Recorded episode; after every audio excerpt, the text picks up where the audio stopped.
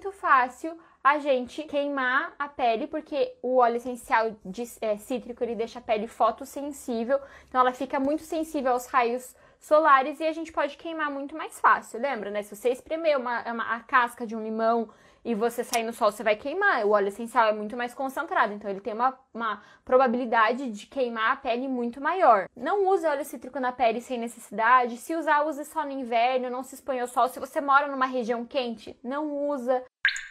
Música